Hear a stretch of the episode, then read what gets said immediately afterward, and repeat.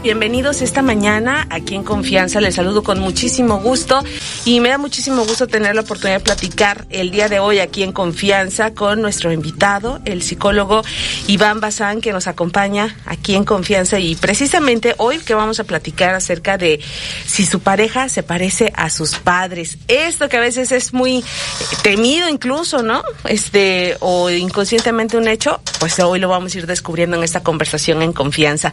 Eh, y por supuesto también saludo con mucho gusto a nuestro productor, Pablo Hernández Santana, y aquí en el estudio, Artemio Fernández. Muy buenos días, Artemio. Hola, Ivonne, ¿qué tal? Buenos días para ti. Muy buenos días a todo el auditorio de XEU. Tengo una pregunta, Ivonne. Dígame. ¿Su pareja se parece a sus padres o a los padres de tu pareja o a tus padres de ti? pues eso es lo que vamos a descubrir el día. No, no es cierto. Regularmente a tus papás. Es una teoría. Sea, a los tuyos. Pero. O sea, a tu pareja, a tus papás. Mira, es que a veces una persona puede decir, híjole, yo no tengo una buena relación con mis papás. No, no, no. O con mi papá o con mi mamá y de repente, ¿qué crees? Buscaste características similares en tu pareja. Bueno, eso es lo que dicen algunos estudiosos, pero entre los estudiosos está el psicólogo Iván Bazana, que le damos la bienvenida. ¿Cómo estás, Iván? Buenos días. Muy buenos días, muy contento como siempre de estar aquí con ustedes. Gracias. Oye, aquí en el enredo, Artem y yo, pero es que sí es algo confuso pero ¿existe? ¿Pasa realmente esto? Sí, de acuerdo con Freud, que es el primero que habla sobre este tema, él menciona sobre el complejo de Edipo, donde el hijo se enamora de la madre, pero no es un enamoramiento como eh, lo entendemos hacia una pareja, sino que el niño admira, aprecia, quiere muchísimo a su mamá, este, se siente protegido, se siente cuidado ahí. Por eso muchas veces cuando uno es bebé, no sé si has visto que alguien se acerca a la mamá y cómo se pone el bebé, este, que no quiere que la abracen, que no quieren que la toquen y protege mucho a, esa mamá, ¿no? ¿Por qué? Porque el amor el cariño, el cuidado, lo obtiene a través de ella. ¿sí? No son unos celos como hacia una pareja, ¿no? Simplemente es como el niño tiene, no tiene un pensamiento mágico, decimos, porque no tiene el nivel cognitivo de un adulto. Entonces, este, obtengo todo a través de ella y por eso la protejo. Y aquí, de acuerdo con Freud, eh, cuando el niño se da cuenta que existe papá eh, y que tiene que luchar de manera inconsciente con este padre y cuando no se resuelve esto, hablamos del complejo de Edipo. Entonces el niño en un futuro buscará en sus parejas características como su madre. Freud no habló del complejo, del complejo de Electra, sino fueron sus seguidores y es lo mismo, pero a la inversa. La niña se enamora de papá y tiene que luchar contra la mamá y cuando no lo logra resolver se desarrolla el complejo de Electra y en un futuro la niña va a estar buscando en los hombres características muy similares a las de su papá. Ah, ok. Oye, y que además esto, eh, pues, ah, cuando ya se está dentro de una relación amorosa, en una vida adulta, pues no sé qué consecuencias pueda tener, cómo es que trasciende este tipo de enamoramientos. ¿O hay dentro de la infancia un término de ese enamoramiento? Lo, lo, que pasa es que, eh, bueno, esto del complejo de eh, Edipo y el complejo de Electra es desde el enfoque del psicoanálisis. Muy bien.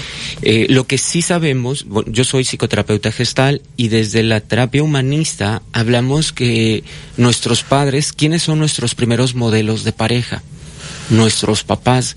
Muchas veces los papás se centran en su rol como padres, pero se olvidan que están modelándole a sus hijos también una dinámica de relación de pareja.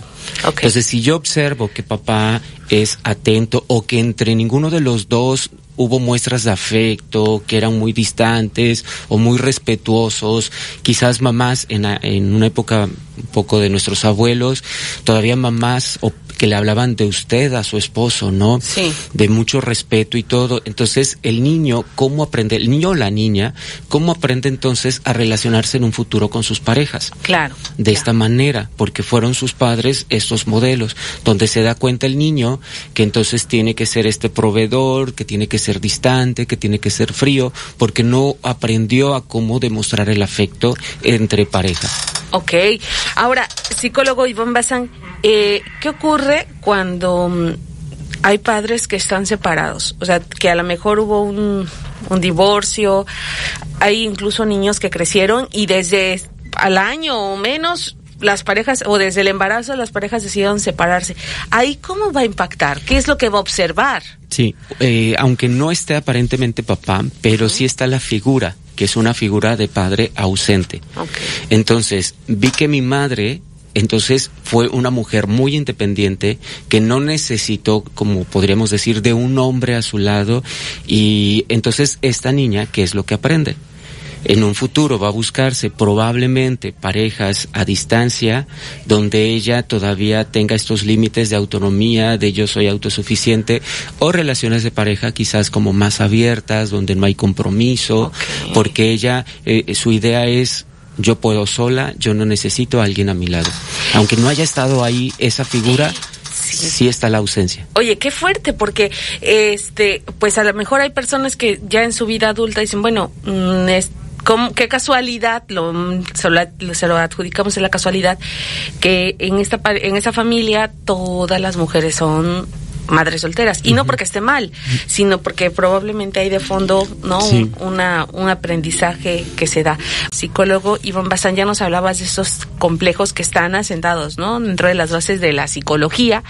Este pero te preguntaba sobre aquellas personas que quizá crecen con estos modelos, eh, obviamente pues el, respetar, el querer, el honrar a los papás no tiene nada que ver a veces con que pues también reconozcamos que son humanos y tal vez ahí nos damos cuenta que hay ciertas cosas que no nos gustaría replicar en nuestra vida o con una pareja. Sí, lo que pasa es que no no es una no es una ley así como que busquemos literalmente a nuestros padres, porque luego la gente puede decir, pues mi papá es médico o es ingeniero y mi pareja es artista, ¿no? Es cantante, es músico, y pareciera que son aparentemente opuestos, ¿no? Claro. Pero no necesariamente estoy buscando como estas características, sino también quizás nunca tuve esa aprobación o valoración de mi padre. Okay. Entonces, en la pareja estoy buscando esa valoración y esa aprobación o la estoy obteniendo de ahí. No necesariamente buscamos como rasgos o características similares a nuestros padres, sino también buscamos nuestra carencia, cubrir esa carencia. Wow. Oye, mucho se habla acerca de esto de la valoración y la aprobación de parte de los padres y que eso repercute en tus relaciones de pareja. ¿Podrías poner algún ejemplo de ¿Cómo es que los padres pueden dar esa, esa validación a los hijos? Sí, eh, los padres tienen simplemente que ver a sus hijos, no solo enfocarse en las habilidades, que ese es uno de los errores que se cometen. Vemos si nuestro hijo es bueno en, en algo musical, algo artístico, algo deportivo o en la, académicamente, ¿no? Pero nos olvidamos de las virtudes, nos olvidamos que tenemos un hijo que es empático, que sabe ayudar a sus amigos, que siempre está atento de su abuelita, de los adultos mayores, nos olvidamos de esas virtudes. Entonces el niño no se siente identificado valorado en ese aspecto. ¿sí? Entonces, en la vida adulta, pues va a buscar a una persona que sí valide. Por ejemplo, eh, no sé, eh, mi padre es médico y entonces yo decido estudiar, eh, o mi padre esperaba que yo estudiara medicina o alguna ingeniería y estudio algo artístico. Y entonces, solamente de manera inconsciente para llevarle la contraria, para llamar la atención de él y sentirme valorado, querido, aprobado. Y entonces esa persona en un futuro se encuentra con alguien que sí le aprecia, que sí le valora y es ahí donde se, se cubre esta necesidad, ¿sí? Pero si lo que tienen que hacer los padres es empezar a ver a sus hijos tal como son. Eh, desde el enfoque de disciplina positiva se dice que el, el mayor regalo que puede hacer un padre a su hijo es amarlo y aceptarlo tal como es esta persona. Sí, que muchas veces eh, desde este enfoque me agrada. Una autora dice, imagínate cuál es tu planta favorita. bueno, pues mi planta favorita son las orquídeas. ¿sí? Y entonces resulta que la vida o alguien te regala un cactus. ¿Qué haces con ese cactus? Pues bueno, yo sé todo sobre orquídeas, no sé nada sobre cactus y pues me voy a poner a investigar sobre cactus. ¿sí? No le doy al cactus los cuidados que sé sobre la orquídea. Esto que es algo tan sencillo de entender en las plantas, con los hijos no es tan sencillo. Porque cuando le preguntamos a los padres qué tipo de hijo quieren, un hijo normal pero que es un hijo normal, un hijo que no me dé problemas, que obedezca, que se quede quieto, que se quede callado en los momentos en los que se requiere, ¿no? Ah, bueno, entonces no quiero un hijo, quiero una persona que sea sumamente obediente, sí. Pero entonces la vida o Dios me regala o me da un hijo hiperactivo. Entonces entro en crisis y quiero que mi hijo sea obediente, que sea disciplinado, que sea callado, o yo soy una persona súper sociable y, y, y, sé trabajar con personas igual, así de la interacción, y me toca un hijo eh, introvertido. Sí. Entonces, el mayor regalo que puede darle este padre a ese hijo es amarlo y aceptarlo tal como es. Porque si no voy a estar presionando, ¿por qué no eres más sociable? ¿Por qué no tienes amigos? Siempre te veo solo. Deberías de hablar. Entonces, ¿qué hace este niño? Este niño se reprime más y de manera inconsciente en un futuro va a buscar una persona que le acepte o de manera inconsciente que le resuelva las cosas como lo hacía mamá. Ok, bueno, esto es esto es eh, muy muy interesante, sobre todo cuando ya a lo mejor cada quien que está escuchando en este momento el programa puede ir identificando si esas es, por ejemplo, es una de sus características. Ahora, nos estabas hablando sobre el tema de relacionarse con otra persona por entre otras cosas, porque además no sé si eso solamente sea el único motor por el cual una persona puede establecer una relación con otra, el cubrir sus carencias, o es una mezcla entre cubrir tus carencias y también el amor. Eh, en teoría, pensamos, bueno, eh, me gusta un psicólogo que dice, muchas veces creemos que es el amor quien está a disposición de la pareja, pero es la pareja quien está a disposición del amor. Cuando nosotros creemos que es el amor quien está a disposición de la pareja, responsabilizamos al amor como sentimiento de que el amor lo va a poder todo y que va a vencer obstáculos, algo muy relacionado con las novelas, Disney, los cuentos que nos dicen que el amor lo vence todo. Y entonces si nos quedamos en este enfoque, tomamos una postura muy pasiva en la relación, donde esperamos que sea el sentimiento quien nos mueva. Y no debería de ser al revés, es la pareja quien está a disposición del amor, porque es la pareja quien ayuda o me viene a, ayudar a tomar conciencia y a integrarme porque yo soy el amor. Vivimos en una sociedad donde nuestros padres nos, nos fragmentan y solo aceptan una parte. Si yo soy un padre extrovertido, voy a buscar a un hijo, bueno, voy a querer también que mi hijo sea extrovertido y voy a rechazar el derecho que tiene mi hijo de a veces de no querer saludar a todos en la familia, en la reunión familiar, ¿sí? Y entonces este niño empieza a fragmentarse y a únicamente a aceptar esta parte extrovertida. Ok. Em, ¿Cómo puede una persona empezar a darse cuenta y por qué tendría que tener ese interés de descubrir si hay semejanzas entre esas características de los padres con la persona que, esté actualmente. Sí, por, porque es importante identificarlo para no estar repitiendo justamente estos patrones.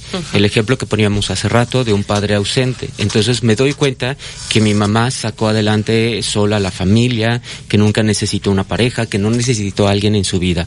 Entonces yo voy a ir, voy repitiendo este patrón. Eh, eh, donde me relaciono con alguien porque tengo una necesidad de sentirme amada, valorada, querida, y en eso voy a buscar entonces una relación de pareja donde yo no pierda esta independencia. ¿sí? Entonces voy a buscar a relaciones a distancia, relaciones eh, donde no haya como este compromiso, donde no me quiten la libertad, ¿sí? Y entonces es importante que identifiquemos estos patrones para liberarnos de ellos y establecer relaciones más conscientes. Hay un ejercicio que se podría realizar, eh, vamos a elaborar un cuadro con dos columnas y tres filas. En la primera columna vamos a colocar a papá y en la segunda a mamá. En la primera fila vamos a poner eh, padres, en la segunda pareja y en la tercera persona. Y entonces eh, vamos a recordar cómo era papá en los primeros 10 años de nuestra vida, cómo era papá como papá conmigo, no con mis hermanos, sino conmigo. Entonces, en el primer cuadro, eh, la primera columna, primera fila, es cómo es papá, cómo recuerdo papá como papá conmigo. Fue un padre amoroso, un padre atento, un padre servicial o exigente o controlador. Y ahí vamos a poner todas las características que yo recuerdo papá mis primeros 10 años de vida. De ahí, en la segunda fila, seguimos en la primera columna, cómo recuerdo a papá cómo era como pareja con mi mamá. ¿Sí? Era un padre, una pareja amorosa, tierna, cariñosa o exigente, controlador, celoso, este poco expresivo. ¿Cómo recuerdo que era este papá con mi mamá?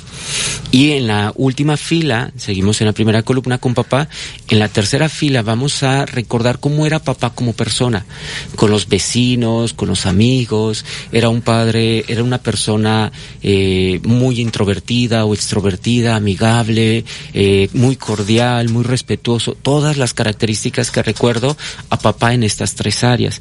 Hace rato decía que nuestros padres muchas veces se centran únicamente en su rol de padres, pero también nos están modelando como pareja y como persona.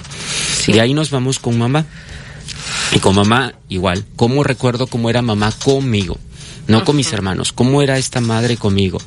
Eh, ausente, distante, controladora, sobreprotectora. De ahí cómo era mi mamá con, mi papá. Era una esposa sumisa, o era muy independiente, muy autosuficiente, o era atenta, era cariñosa. ¿Cómo era ella? Y de ahí cómo recuerdo a mi mamá y, eh, como persona. Ya una vez que tenemos todas estas características, vamos a olvidarnos por un momento de los títulos y vamos a seleccionar los rasgos que hoy yo considero que tengo, ¿sí? De ambas columnas.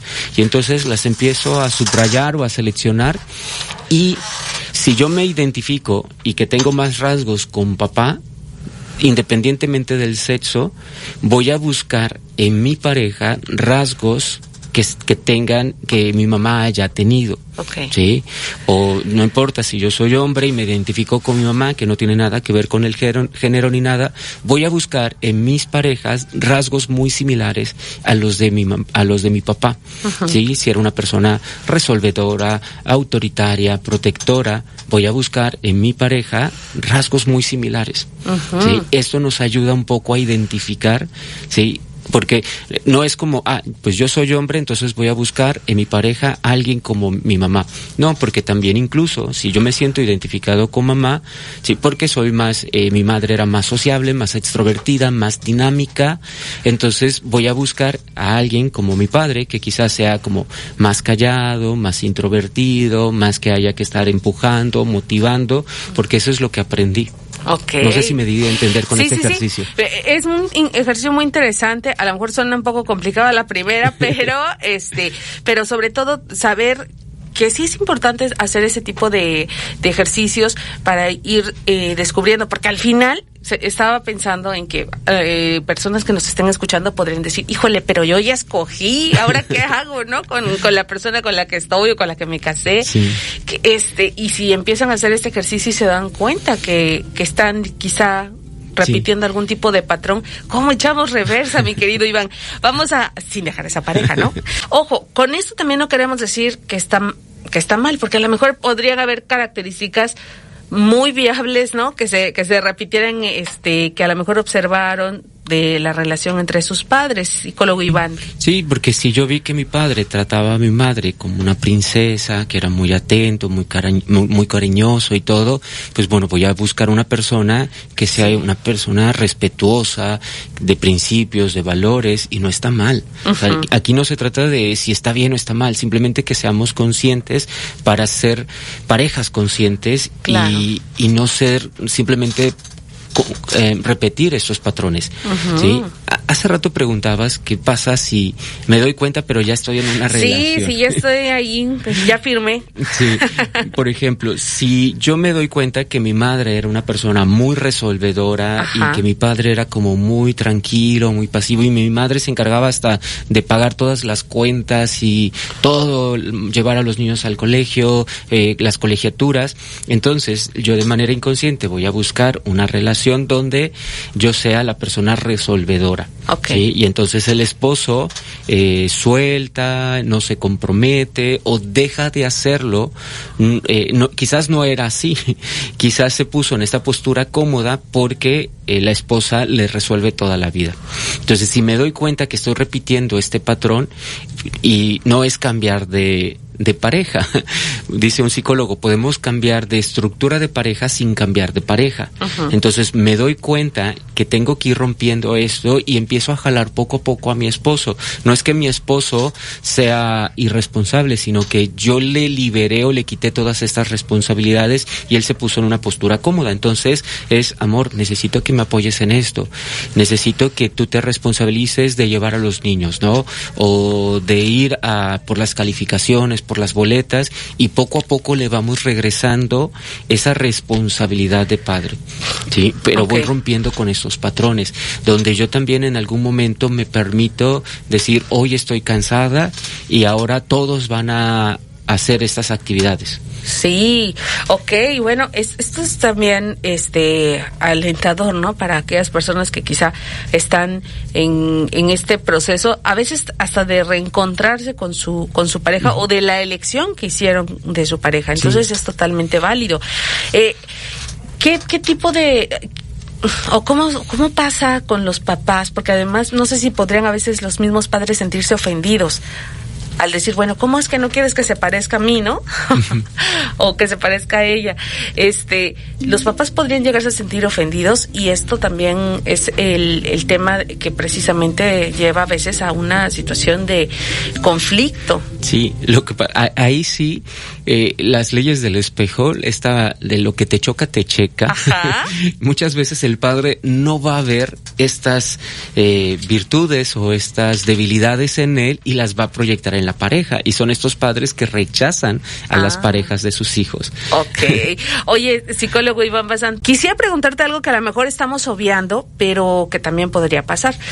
Eh, por ejemplo, si fuera una, una pareja este, tradicional, el pensar, bueno, yo a lo mejor estoy buscando, como mujer, estoy buscando a alguien que se parezca a mi papá pero se puede dar el caso que a lo mejor una persona busque, aunque pues obviamente sea una persona del eh, sexo opuesto, que se parezca a tu mamá. Sí. O sea que esas características de tu mamá las tenga este tu pues, pareja, sí. tu pareja que es un hombre, porque pues, tú eres mujer. ¿Sí se puede llegar a dar? Sí, por eso en el ejercicio que había puesto hace, hace rato, eh, decía, independientemente del sexo, ¿con qué padre te identificas más? Mm, Yo, por ejemplo, podría decir, ah, me identifico más con mi madre. Y no tiene nada que ver con la orientación sexual ni nada. Simplemente me identifico con mi madre y entonces voy a buscar en mi pareja rasgos de mi padre. O viceversa, si yo fuera mujer y me identifico, como decías tú, con mi padre, voy a buscar en mi pareja hombre rasgos que tienen que ver con mi madre. Muy bien. Porque los rasgos de personalidad no tienen sexo, no tienen género, ¿sí? Entonces yo puedo ser una persona, por eso te decía, si mi madre, este, mi padre nos abandonó, bueno, el padre abandonó a la esposa y la hija ve a una madre entonces muy proveedora, muy luchadora, empoderada y todo, que se supone que son rasgos como de del hombre que erróneamente se colocan ahí. Bueno, voy a buscar entonces una pareja donde yo sea la resolvedora y si yo soy la resolvedora, entonces la otra persona tiene que ser eh, alguien que no pues más pasivo, más tranquilo, este sí, tú tomas las decisiones como cierta sumisión. Y, puede ser un hombre, sí, este donde entonces la mujer es la proveedora y la resolvedora. Ok, oye, qué, qué interesante. Bueno, y ya estamos llegando ya casi a la parte final, pero ah, como siempre tú tienes eh, algunas sugerencias de lecturas, ¿qué podríamos hacer para eh, profundizar más? Digo, porque realmente es un tema muy interesante y mucho más profundo y diría que hasta personalizado, porque cada quien tendrá, pues, que es esta, por ejemplo, con el ejercicio del cuadro, pues estas, estas eh, características con las que se sienten más identificados con sus familias. Sí aquí nada más aclarar que lo que decía, no necesariamente buscamos las características de nuestros padres. A veces también buscamos llenar esas carencias que no tuvimos. No me sentí amado, valorado, querido, entonces voy a, de manera inconsciente, exigir o buscar una pareja que entonces me ame, me valore, me quiera, ¿sí? Porque no lo tuve de mamá o papá. Bien. Entonces, aquí recomiendo un libro que se llama Amarse con los ojos abiertos de Jorge Bucay. Este libro es muy bueno, este, nos habla de cómo tenemos que, que no solo quedarnos en la parte del romanticismo, de la idealización, sino ver realmente a la pareja con los ojos abiertos, para ser una pareja consciente. Muy, muy interesante y, y como bien lo dices, estar conscientes de lo que estamos haciendo, con quienes estamos. A veces puede ser que en una relación existan muchas discusiones, muchos momentos estresantes y demás, quizá porque no nos, no nos hemos tomado esa pausa, ese momento para reflexionar por qué eliges a una persona, por qué te relacionas con ella y sobre todo por qué decides permanecer con ella. Sí, y también si tú te das cuenta que tu pareja está repitiendo estos patrones y te das cuenta que pues tu esposo no es tan cariñoso y, y ves a tus suegros y ves que tampoco el suegro es cariñoso con su con su esposa, con tu suegra, entonces lo que tienes que hacer no es juzgar y decir eres igualito a tu padre, sino este es como amor, mira, sé que no lo aprendices, sé que no tuviste estas oportunidades, pero yo necesito que tú hagas esto. Quizás él no se había dado cuenta que era igual que su padre. Claro. O que cumplía con esas características. Entonces le vamos ayudando a ser más consciente, pero no desde la crítica. Muy interesante. Muchísimas gracias, psicólogo Iván Bazán, por estar con nosotros aquí en Confianza esta mañana. Y, por favor, ¿dónde pueden estar en contacto contigo? Sí, a través de mis redes sociales, en Face, Instagram, YouTube y Spotify, como psicólogo Iván Bazán. Y mi número de teléfono es 2292 23 39 26.